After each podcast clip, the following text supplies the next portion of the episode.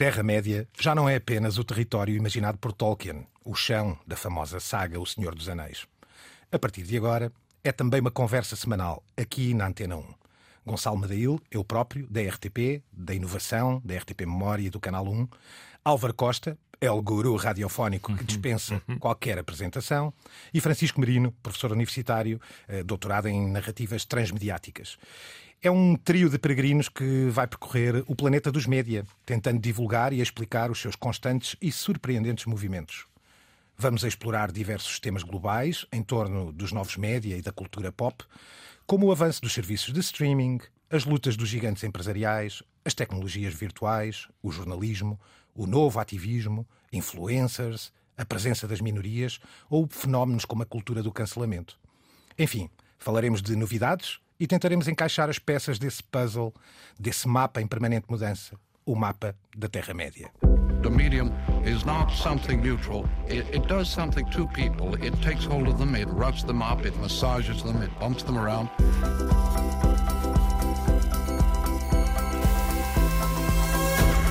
The medium is the massage.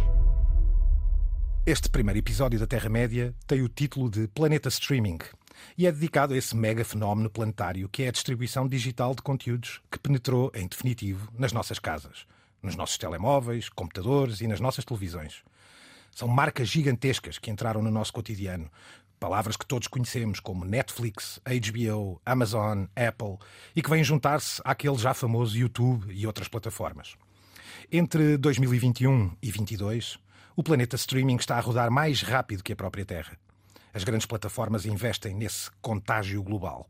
São investimentos astronómicos em conteúdo, no marketing e na otimização dos próprios dispositivos.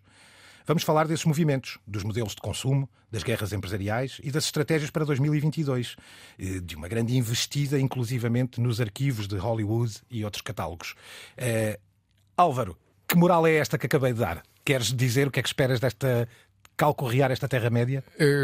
quero dizer que vamos ser vagabundos digitais. Vamos uh, percorrer a Terra-média do Tolkien. vamos andar, enfim, por uh, vários planetas da comunicação. E devo já dizer-te, olá Francisco, bem-vindo. Olá, Álvaro. Que a emissão de hoje pode ser influenciada por este simples facto. No dia anterior à gravação, estive à espera à volta de 20 minutos com a minha ministra dos Assuntos da Juventude, Francisca Costa, do segundo episódio dessa série Dark mas Teenager chamada Euphoria, que se estreou globalmente às duas da manhã em Lisboa, uh, seis horas a menos uh, na costa leste, ou cinco, e oito ou sete menos na costa um, californiana, isto para não falar da Austrália e Nova Zelândia. Ora bem, estive à volta de 20 minutos para poder entrar, tal era o tráfego de espectadores. Autoestradas congestionadas. Estavam à espera do segundo episódio, ou seja, há já um sinal que o chamado binge watching, que foi fundamental, House of Cards, estará já em eu diria, não diria em decadência, mas estamos a regressar à espera, à ansiedade de ver um episódio, sabendo que há milhares de outros seres humanos que estão a ver ao mesmo tempo. É uma liturgia planetária, não é? É uma autêntica liturgia planetária. Francisco, binge watching, primeiro tema aqui que o Álvaro já traz para cima da mesa e que tínhamos planeado. Queres nos dizer em português o que é o binge watching uh, Bem, e, o, e, o, porquê desta tua, desta tua entrada aqui logo assim a pé junto, falando já de consumos, de modelos de consumo? Bem, o binge watching tornou-se quase o um modelo para ver televisão nos últimos vá lá, 10 anos, qualquer coisa, talvez um pouco menos, e agora toda a gente diz que está a desacelerar, não é? E uh, quase toda, desde a Vanity Fair, uma série de publicações uh, que tiveram artigos, muitos artigos sobre este assunto, que o binge watching está a perder uh, aquele elan que tinha. eu também me recordo, o Álvaro estava a falar do, do, desta ideia de ficar à espera do episódio. Eu lembro-me de ficar à espera até de madrugada dos episódios do Lost, na altura, e que na, na, altura não passava em Portugal. E, e o, o binge watching aparece um pouco ao arrepio daquilo que era a tradição normal na televisão, que nós tínhamos que ver tudo episódio a episódio, e a, as únicas exceções seriam, por exemplo, o 24, que volta meio volta aos canais faziam maratonas do, do claro. 24, julgo que a RTP2 fez em tempo. Também, também. Se... E, e, Francisco, nos Estados Unidos, por exemplo, no Thanksgiving, eh, havia a tradição de passar todos os episódios da Twilight Zone ou de I Love Lucy. No fundo, eram formas diferentes de fazer os Ben-Hurs e os Casablancas em formato O binge Thanksgiving já existia nos Estados Unidos também. Sim, sim. Muitas vezes até era uma boa oportunidade para toda a gente no canal fazer uma folga e não propriamente uma, uma, uma forma de visionar, porque a estrutura em episódios não favorecia, não favorecia muito. Estava a comer o peru. Sim, exatamente. no fundo, o binge-watching é isto, é um consumo uh, em pacote, não é? É uma estreia de uma série, por exemplo, em, mar, em maratona. Uh, e o que se começa a sentir é que há um certo cansaço, um certo desgaste em relação ao, ao binge-watching. Há, há, um criador, da, julgo que é da, da Gossip Girls, que resumiu a coisa assim. Nós demoramos um ano a fazer uma coisa que vocês vêm em 15 dias e no dia a seguir estão-nos a mandar e-mails a dizer que querem ver a continuação. Venham mais, não é? E, e Francisco, é um pouco aquilo que eu disse há bocado, a ideia de estarmos juntos a ver um episódio, saber que há milhões de pessoas, neste caso do Euphoria é um exemplo atual, que estão a ver a mesma coisa ao mesmo tempo, que é, curiosamente, uma forma retro novo, retro novo, porque o House of Cards obviamente há 10 anos, coisa mais coisa menos coisa, alterou por completo o Ted Sarandos e a Netflix, e irei falar da Netflix uhum. porque eu fui ainda cliente da Netflix em Los Angeles, criou de facto, Francisco, esse binge-watching, e agora eu espero pelo Succession, espero pelo Dexter, espero pela Euphoria, e dá-me gozo. You are Kendall Roy. You are fucking Kendall Roy. Is it true? He's on his way? Yeah, I don't see him yet, with his stupid walk. No drama. We're good. I'm gonna fucking kill him! The revolution will be televised. Ora, é aí que eu queria chegar. Isto é, vocês acham que isto pode ser uma espécie de maturidade que, é, que foi preciso ganhar de novo. Houve essa primeira loucura, não é? Era, era incrível, uh, aqui há 7, 8 anos atrás, dizer assim: caramba, estão cá os episódios todos, eu posso fazer uma noitada a ver, uh, não tenho que esperar. Esse, essa loucura inicial foi uma euforia, não é? E estamos a chegar a uma espécie de maturação onde criadores como esse, da Gossip Girl e outros, dizem: e então e onde é que está a emoção de esperar e de sofrer pelo próximo episódio? Achas que é isto, Francisco? Sim, e também uma série de problemas de estrutura, porque há, há séries que não se coadunam muito ao modelo de binge-watching. Sobretudo séries que tenham episódios muito bem estruturados, que é suposto nós acompanharmos o desenrolar da narrativa com alguma pausa. Uh, por exemplo, o Stranger Things é, é altamente desenhado para a maratona e a determinada altura nós nem sabemos, quase não sentimos quando é que acaba um episódio ou começa o outro. Outra das séries que provavelmente também falaremos aqui, o Succession, já não será bem assim. Uh, e claro. começa-se a sentir a necessidade, ok, nem todas as histórias histórias se contam da mesma maneira e há histórias que não se contam de todo desta forma em maratona em que não é possível Mas, uh, imaginar. Francisco, o binge watching está presente porque as séries estão digamos, arrumadas uh, na plataforma, ou seja, o binge watching está em decadência live não no sentido de recuperarmos. Eu, por exemplo, passei claro. um fim de semana inteiro, devo dizer, sábado e domingo, a ver o Get Back. Uhum. Seis horas, portanto, seis horas num sábado, seis horas no domingo, faz 12. We're talking about 14 songs we hope to get. I've got a feeling. How many have we already recorded good enough? None. Oh, yeah. None of us has had the idea of what the show's going to be. I've got a feeling. I would dig to play on stage, you know. Nobody else wants to do a show. I think we've got a bit shy. Oh, no! Digamos que no fundo traz é outra vez, uh, no fundo é a tradição do direto e do live, de saber que há essa, yeah. aquilo como tu dizes, Álvaro, uma espécie de homilia de sentirmos que estamos a ver televisão ao mesmo tempo uh, que, que, muitas outras pessoas. Depois fica em galeria. É o claro. retro novo, é isso que eu chamo claro. de retro, mas novo no sentido em que uhum. podemos na mesma fazer uhum. o binge watching, mas digamos depois da estreia. Há para este ano, uh, enfim, promessas grandes, nós vamos aqui falar um pouco disso, até dos mega investimentos, mas olhando aqui a esta, a esta possível decadência do tal binge-watching, um, trazes exemplos, Álvaro, como por uhum. exemplo Dexter, não é? Queres falar-nos um bocadinho disso? O Dexter eh, é realmente uma série que já tem uns anos. Uhum. Teve uma narrativa uh, tradicional uh, na televisão norte-americana, com base numa Miami, enfim, falsa. O cenário era Los Angeles, mas, uhum. mas a base era de facto Miami. A história, como sabem, uh, muito dark, de um agente de polícia que eu diria uma espécie de Batman policial. Há também outros produtos Dexter, como por exemplo uh, animação. Uhum. Early Dexter, podem ver uhum. aí sim uh, no YouTube, o que é muito curioso. Uh, o Michael C. Hall uh, esteve ligado ao David Bowie e a, uhum. e a e, e aquela, enfim, aquele musical que David Bowie conseguiu finalmente fazer no fim da sua vida. E é um regresso uh, recente via HBO, uh, mas em mini episódios, ou minissérie, só à volta de oito, que tem um final que eu diria. Um, não vou dizer. Temos aqui uh, sons desse lançamento dessa última temporada. Is there a problem, officer? James Lindsay, huh? Jim. I'm gonna need you to step out of the vehicle, sir.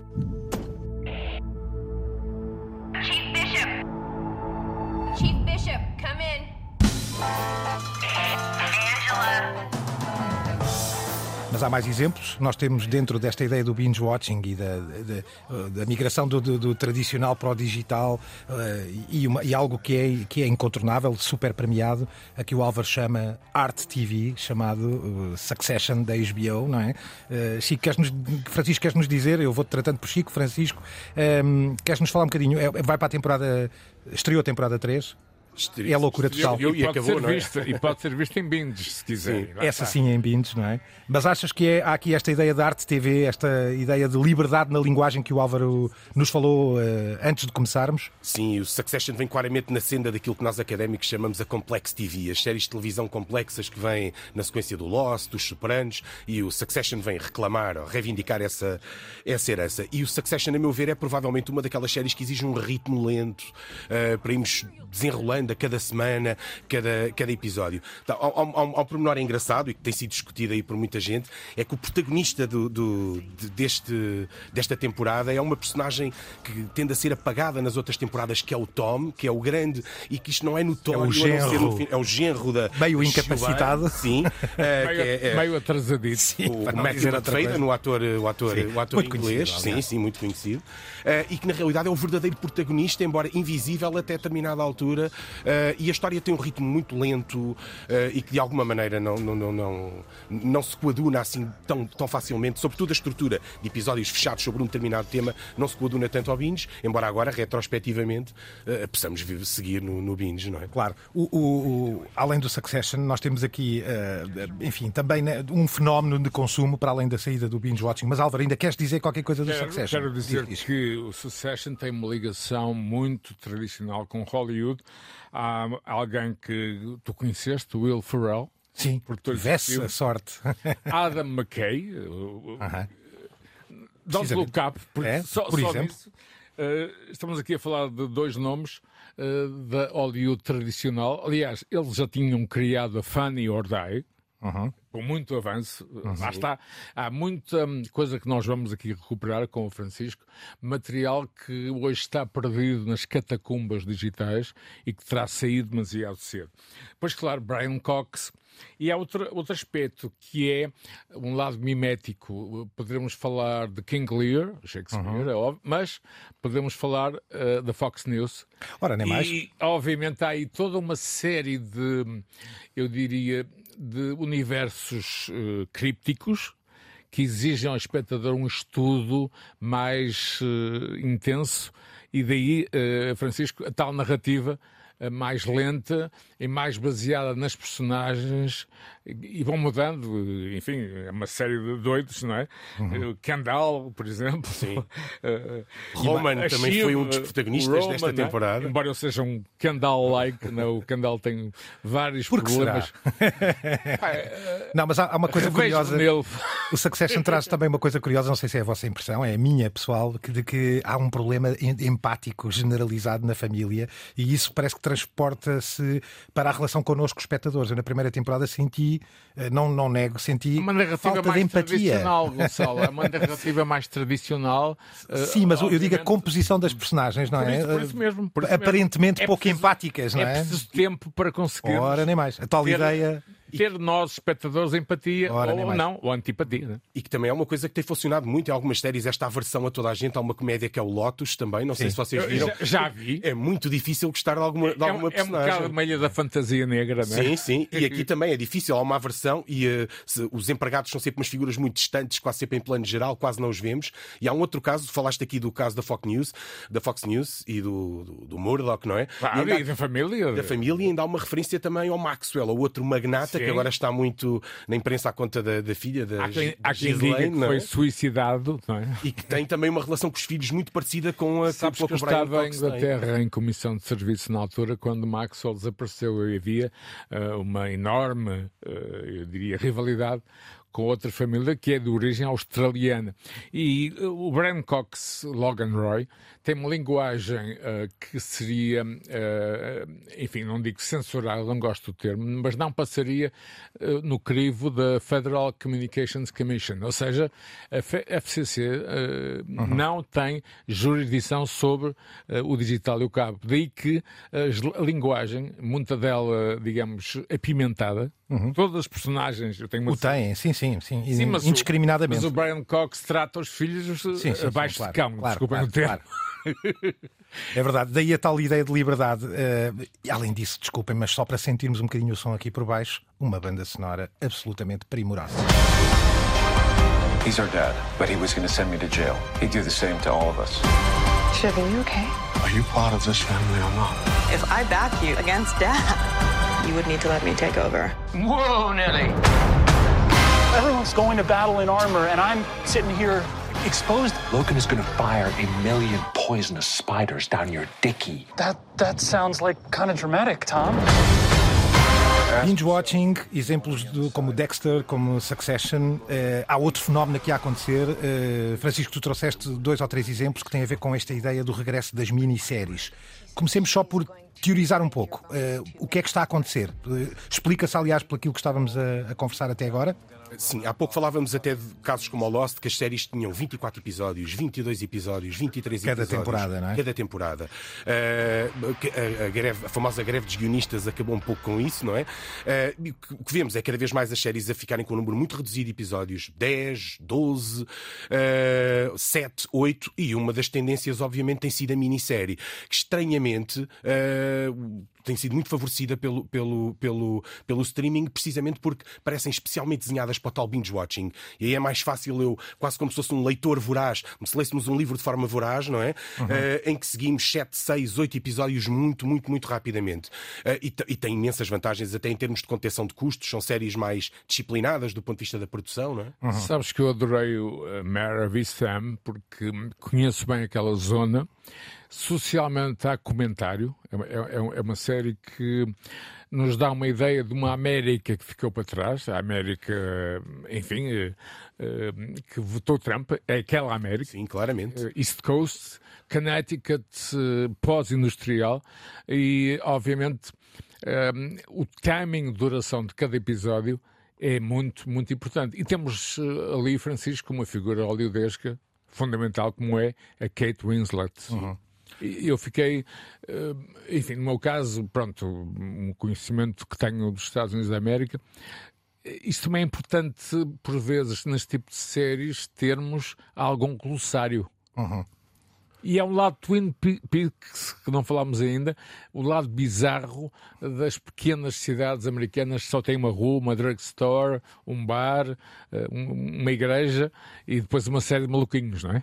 Mary of Easttown, com Kate. Winslet, na HBO, se não me engano. Exatamente, certo? é Exatamente. Oito episódios. Francisco, Sim. há mais exemplos destes, eh, destes. Trouxeste mais uns quantos. Califate é uma delas. Sim, vou, vou- embora seja um exemplo internacional, possa fazer sentido mais tarde, noutra altura, mas é um exemplo também de uma minissérie esta sobretudo internacional, e acima de tudo uma que gostei bastante, que vi recentemente, que é o Landscapers, uh, e que é um modelo, e os ingleses sempre foram exímios na, na, na minissérie. HBO também. Na HBO na também. HBO. Uh, e os ingleses sempre foram os grandes, os grandes criadores de minisséries, sempre tiveram uma. Os ingleses e um pouco os australianos, desde o tempo, até porque, uh, se formos ver a origem da minissérie, tem muito a ver com a adaptação literária, e os ingleses eram muito bons. Shakespeare, a importância de Shakespeare na narrativa global anglo-saxónica. Esta série é muito interessante porque tem muito a ver com. Uh, eu, eu, diria, uma narrativa clássica britânica. Há um lado hitchcockiano, assim, um lado velhaco. Há uma história verdadeira que terá acontecido não vou dizer ao nosso auditório, em 98, em Nottingham, uhum. propriamente uma cidade que eu conheço bem por acaso, e tem a ver com, uh, enfim, um, dois corpos que aparecem no jardim uh, de um casal que e esse é fundamental, Olivia Colman, a Rainha Isabel, é? uhum. e David Paisley, muitos conhecem certamente Harry Potter, mas eu gostava de explicar esta história tem a ver com uma coprodução Sky Studios Warner Brothers Television. É importante, Gonçalo, uhum. que o auditório comece, enfim, a descodificar que uh, o streaming é uma tecnologia, não é um conteúdo. Ora, nem mais. É um no outro dia eu vi o Padrinho 3, uhum. porque tinha ficado com uma impressão enfim, menos boa, eh, mas voltei a ver em streaming, isto é, via computador e depois eh, via internet. O streaming não é em si um, um style de conteúdo. Uhum. Streaming é uma tecnologia. Nem mais, nem mais. Uh, lá está, o binge watching, uh, esse uh, visionamento em catadupa provavelmente já passou o clímax, a tal curva pandémica está a descer. O, o, este regresso das minisséries, já demos aqui exemplos do Succession, Dexter, Landscapers e por aí fora.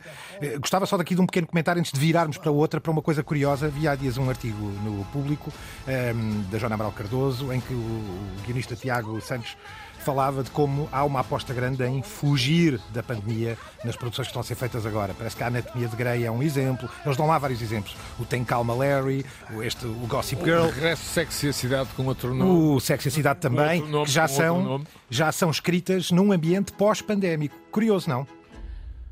Notaram isso? Viram isso? Uh, sim, é, já muita Há um cansaço. Até, uh, há quem diga que sim, Absolutamente. E é? eu, pelo menos, estou cansado com, com a ideia que esta série foi escrita em, em, em, lockdown, que foi escrita em plena pandemia, mesmo musicalmente. Há algum cansaço até, e é curioso falarmos nisso, eh, programas de televisão que incluem elementos digitais e que não cuidam muito da qualidade do som, da qualidade da imagem. É Ou muito seja... restritivo na produção, imagino, não é? Imagina-se. E foi onde uh, algo que, no, que, nos faz alguma confusão é pessoa, os atores aparecerem com máscaras ou determinadas situações. Algumas séries ainda o tentaram fazer, mas viu-se que houve logo uma, uma vontade de. O mundo da ficção não tinha pandemia. A pandemia não afetou o mundo da ficção.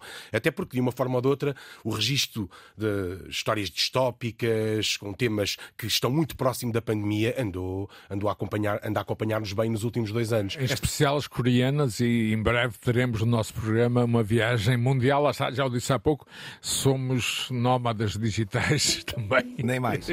Medium is the massage.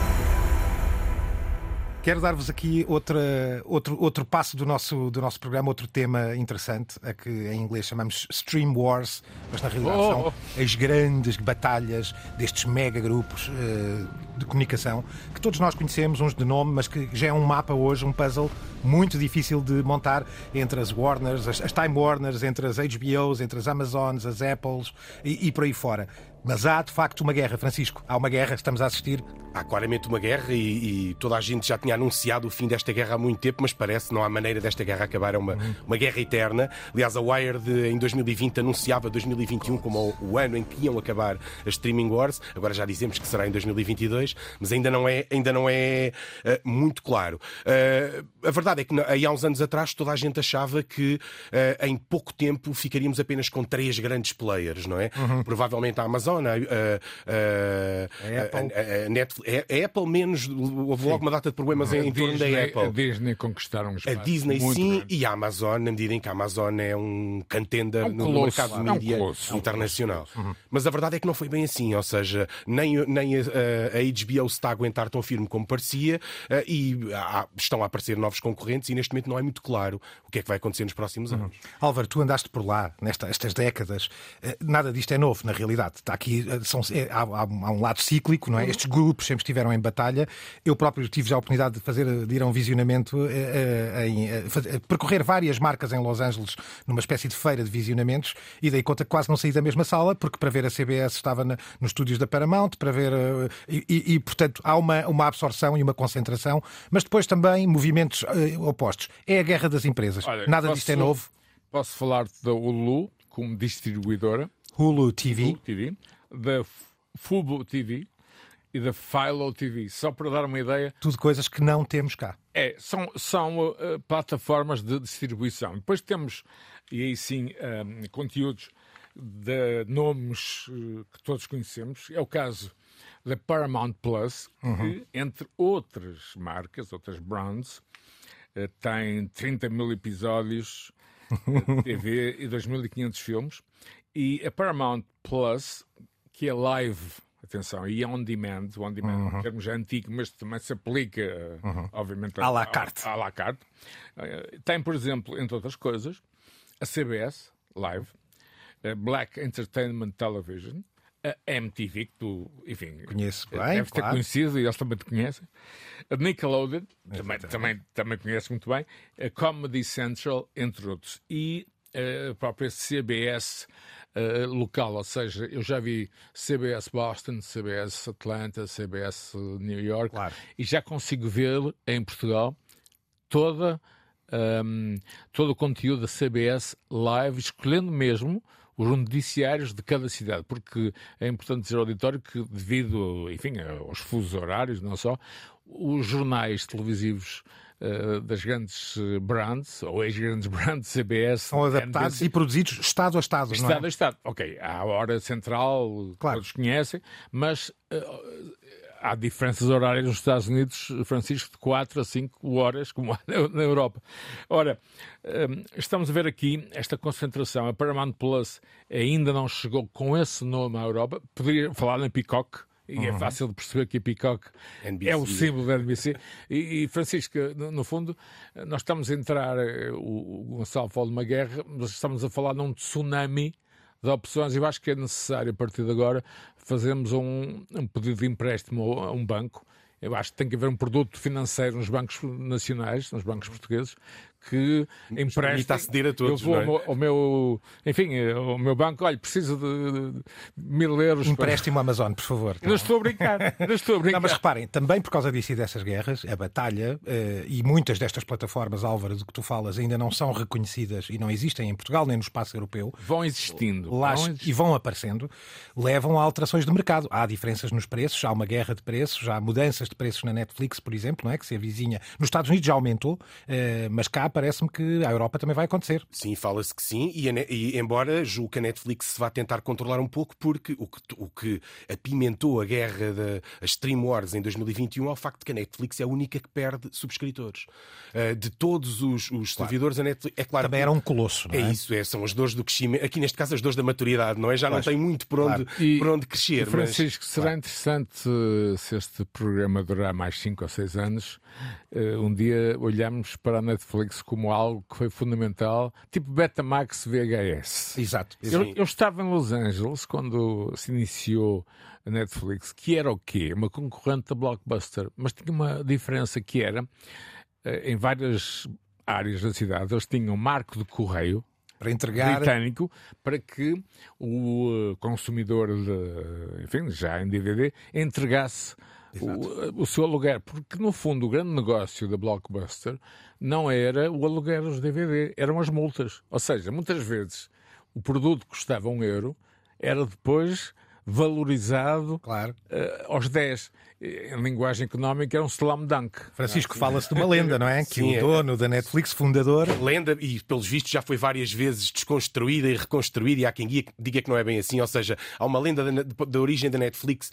que vai mudando ao longo do tempo. Uma delas é que o Red Hastings, o primeiro CEO, uh, eh, pagou cerca de 40 uh, eh, dólares de multa pelo Apollo 13, não é? não valeria 40 dólares. Uh, e que aí é que pensou, ok, isto não é um bom negócio. Mas mais curioso é que a determinada altura, a Netflix, porque porque assim que eles tentaram montar o esquema de subscrição por correio ainda de cassetes uhum. de vídeo. Eu, eu fui cliente, eles, eu, eu estava em LA com imensos problemas porque não era fácil entrar nesse mercado e tentaram vender-se à Blockbuster e acho que foram corridos a gargalhada uh, e o negócio não avançou. E curiosamente, aí há dois anos atrás, ou há dois ou três anos, o John Oliver fez um programa em que comprou a coquilha do Russell Crowe do Gladiador e queria oferecer um blockbuster e já não havia blockbusters.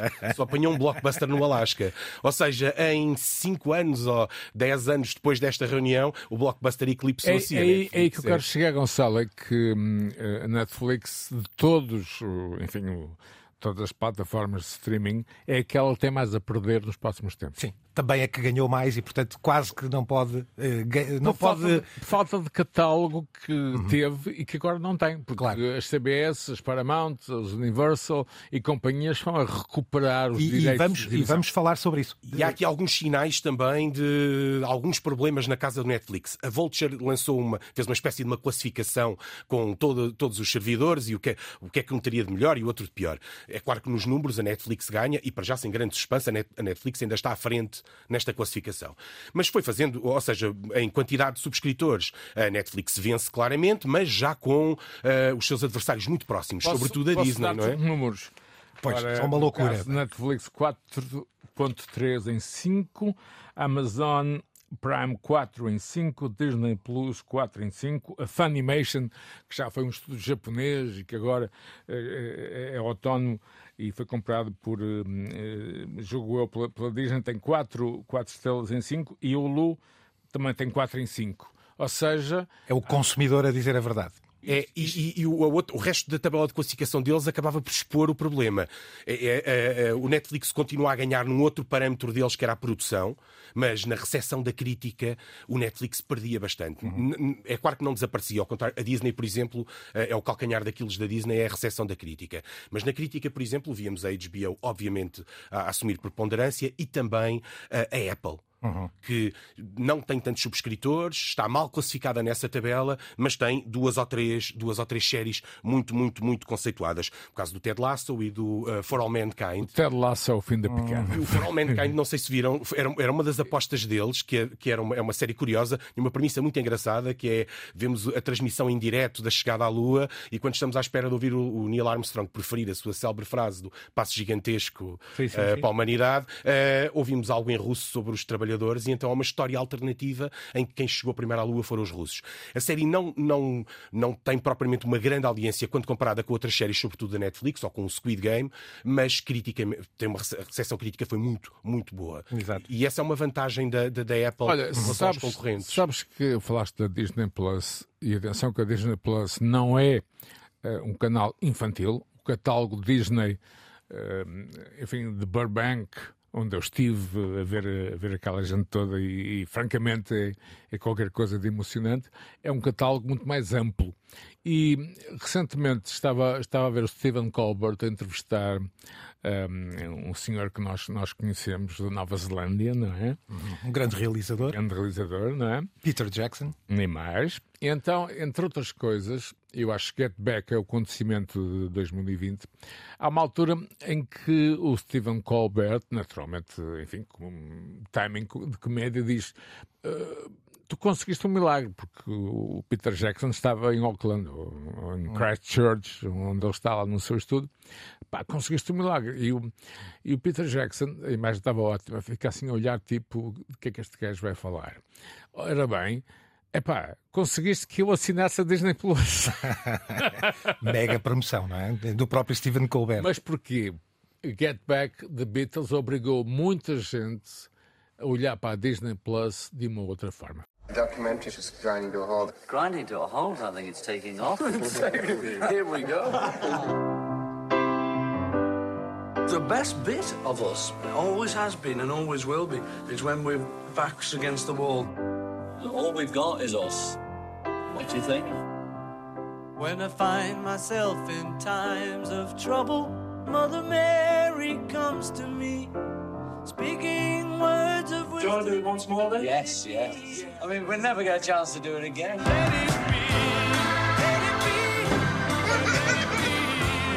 Nesta Terra-média, eh, estas Stream Wars também re representam outra coisa, uma loucura de investimentos para 2022, que podemos aqui passar dois ou três nomes. Eu deixo só uns dados que, que vi no outro dia do British Film Institute, do Instituto de Cinema Britânico, BFI. diz que a produção uh, cresceu de 2020 para 2021 25%, o investimento deles, qualquer coisa como 7,8 bilhões de dólares, uh, só, na só em Inglaterra, só no Reino Unido. Portanto, isto dá-nos uma noção da loucura uh, da, e o investimento de produção que aqui temos. Mas há nomes fortes aqui: Resident Evil, uh, Bridgertown, Star Wars, e há mais casos destes all-in, como tu gostavas de chamar, Chico, o all-in dos blockbusters para 2022. Sim, sobretudo aqueles que estão a tentar morder os calcanhares à Netflix, decidiram abrir os cordões à bolsa. Uhum. Uh, e preparam-se preparam para lançar uma série de blockbusters, à falta, à falta de, de, de outro termo. Uh, e já, não é uma tendência nova, já começou há cerca de um ou dois anos. Uh, ainda recentemente a Amazon estreou The Wheel of Time,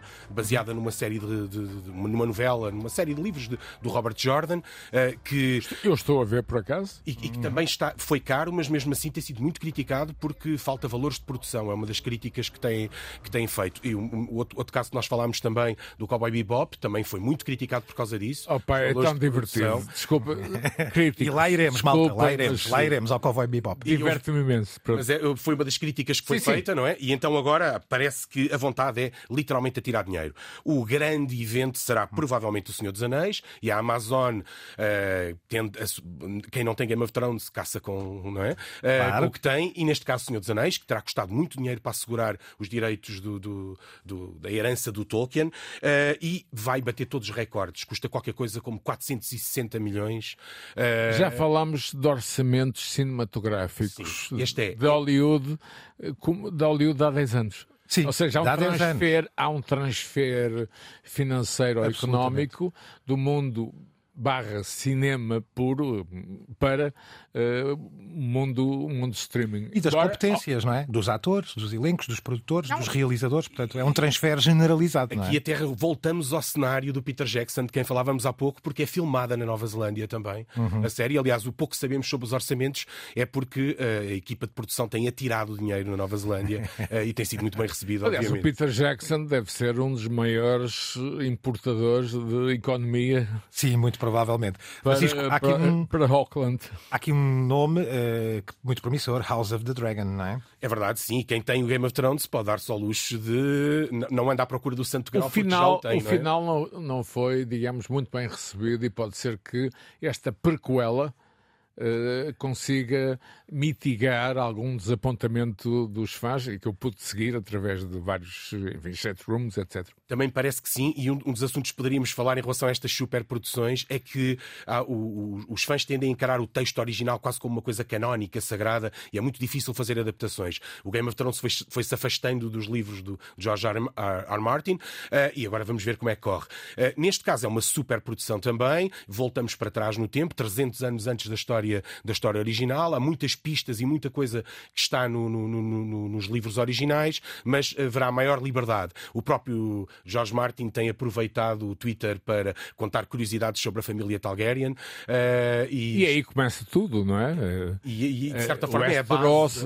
fragmenta-se em várias famílias. Os X-Men The Origins, não é? As origens, não é? Parece que estamos de novo a tentar perceber quais são as origens do, da Guerra dos Tronos. Sim, na série acompanhávamos a última desta família, agora vamos ver o modo como esta família chegou a Westeros. E como se fragmenta Vamos... e como tudo se torna aquilo que nós conhecemos. Mas, mas é interessante repararmos que uh, já estamos a entrar uh, na amplificação dos brands criados pelo próprio streaming, ou seja, já estamos numa outra fase Exato. em que nos últimos 4 ou 5 anos o que teve, enfim, um sucesso, mega sucesso planetário, começa já a ter uma espécie de reprodução uh, digital, não é? Sem dúvida. O, o, vamos, vamos só deixar aqui um bocadinho desse som da Casa dos Dragões.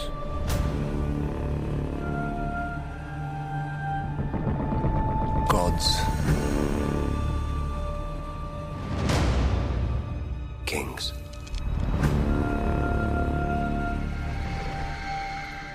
Fire.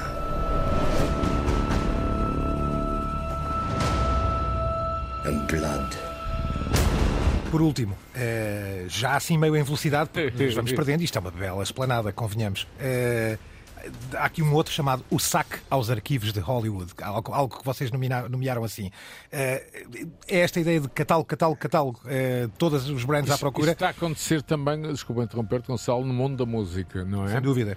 Porque a fragmentação uh, média não é? Uh, torna muito difícil uh, conseguir, digamos, equilibrar as receitas, os royalties que se fragmentam de uma como já vimos há pouco, uma produtora pode ser a Sky, a distribuidora pode ser a Warner, a exibidora pode ser a HBO.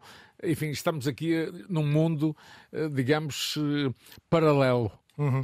Sem mundo dúvida. paralelo e, há... e, muito complexo, muito complexo. E há, de facto, dentro desta, desta, destes grandes investidores, há a vontade expressa, e o Francisco chamou-lhe de saque, não, não, não vou esconder a palavra, uh, coisas como catálogos uh, da MGM, da Warner. Uh, portanto, há também este fenómeno, é chamas-lhe de saque porquê, Francisco, já agora? Chamo-lhe de saque porque é quase um saque é quase o ataque ao castelo aqui, que está bem guardado e que não digo que estivesse fora do streaming porque não está, mas que é o grande prémio. Uh, se tivermos em conta que a lógica de videoclube era nós entrávamos no videoclube e além das novidades e dos filmes que nós queríamos ver, acabávamos por levar uma série de filmes para casa que originalmente não, não tínhamos a ideia de ver. Então a importância do catálogo tem uma importância extrema uh, nisto. E quem é que tem um catálogo extenso, muitíssimo valioso? Hollywood, não é?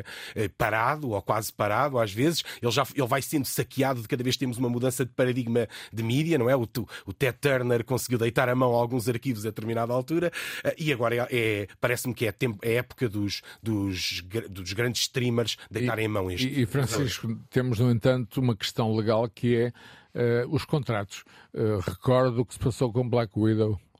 Sim. E a ideia de 360 vai acabar, ou seja, uh, a distância entre a exibição nos cinemas de algumas apostas e posteriormente uh, no streaming. Curiosamente, desta forma, ouvindo desta forma, o streaming substitui os videoclubes. Lembram-se perfeitamente que os filmes eram exibidos e eram seis meses de espera, acho eu, até, até chegar, chegar aos videoclubes. Ao circuito, é verdade. É, é interessante que é, aquilo que todos pensávamos que era estreia ao mesmo tempo num ecrã de cinema, ao mesmo tempo num canal, ao mesmo tempo, enfim, digitalmente, não vai acontecer.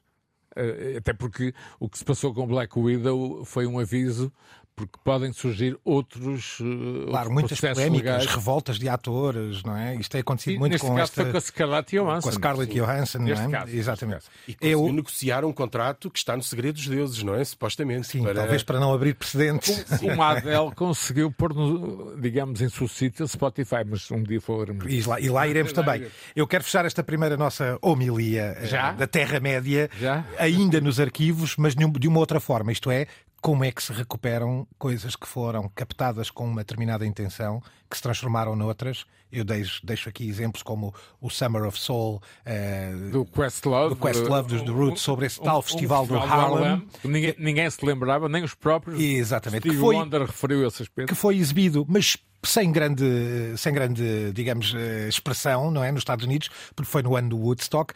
Mas, mas há aqui um que, porque queremos fechar com chave de ouro, chamado Get Back dos Beatles. Álvaro, desenvolve. É, é, é, acima de tudo, digamos, a reinvenção da narrativa digital. A ideia, há muitos anos, há 50 anos, e o próprio Jackson falou que, historicamente, já falou em produto histórico, a Apple Corps, que não é Apple, mas a Apple Corps, que obviamente tem os direitos de tudo que é Beatles, achou que 50 anos depois era possível contar a história tal como ela eh, terá acontecido, ou como Peter Jackson a pode construir. Ele esteve ou seja, portanto, gravado em 69, com uma determinada.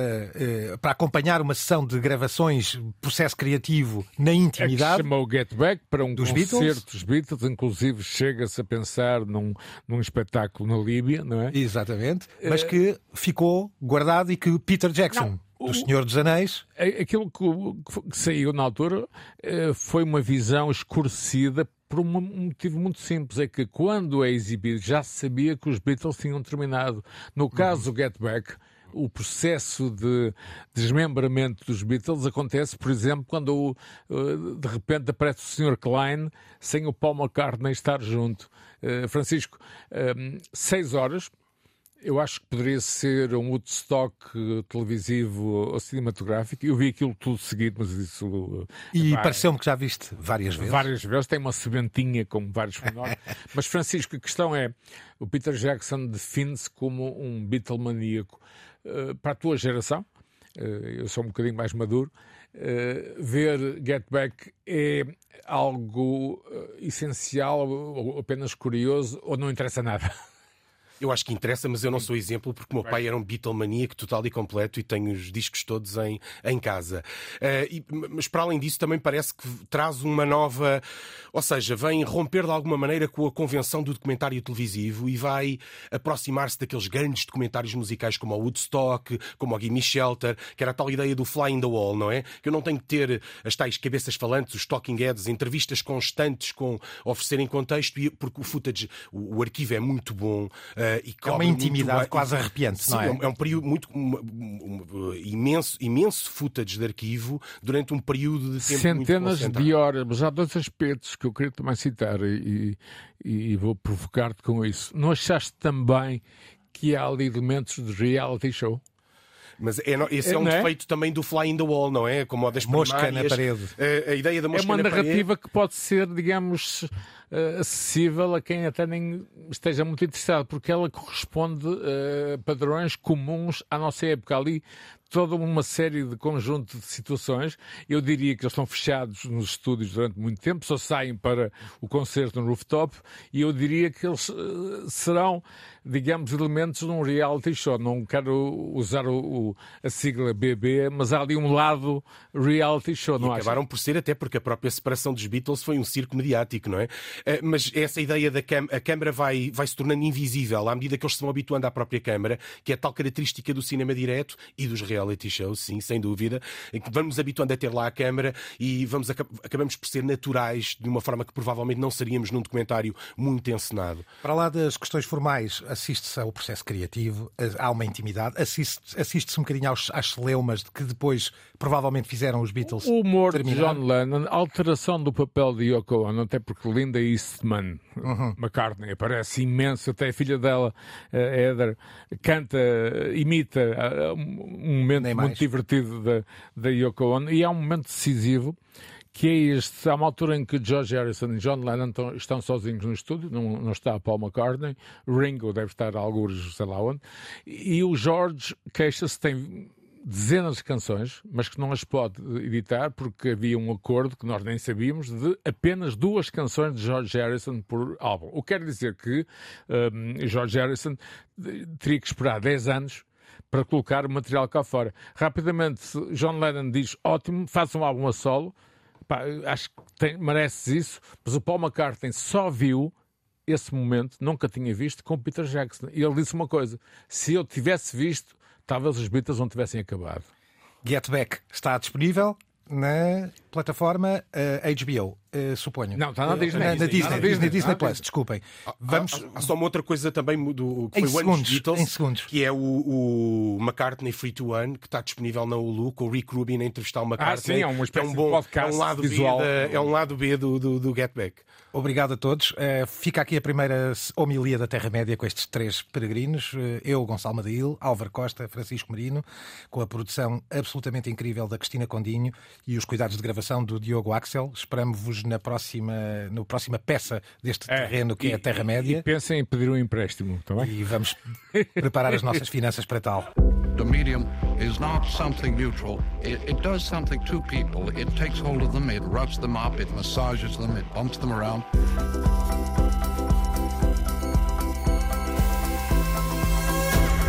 The medium is the massage.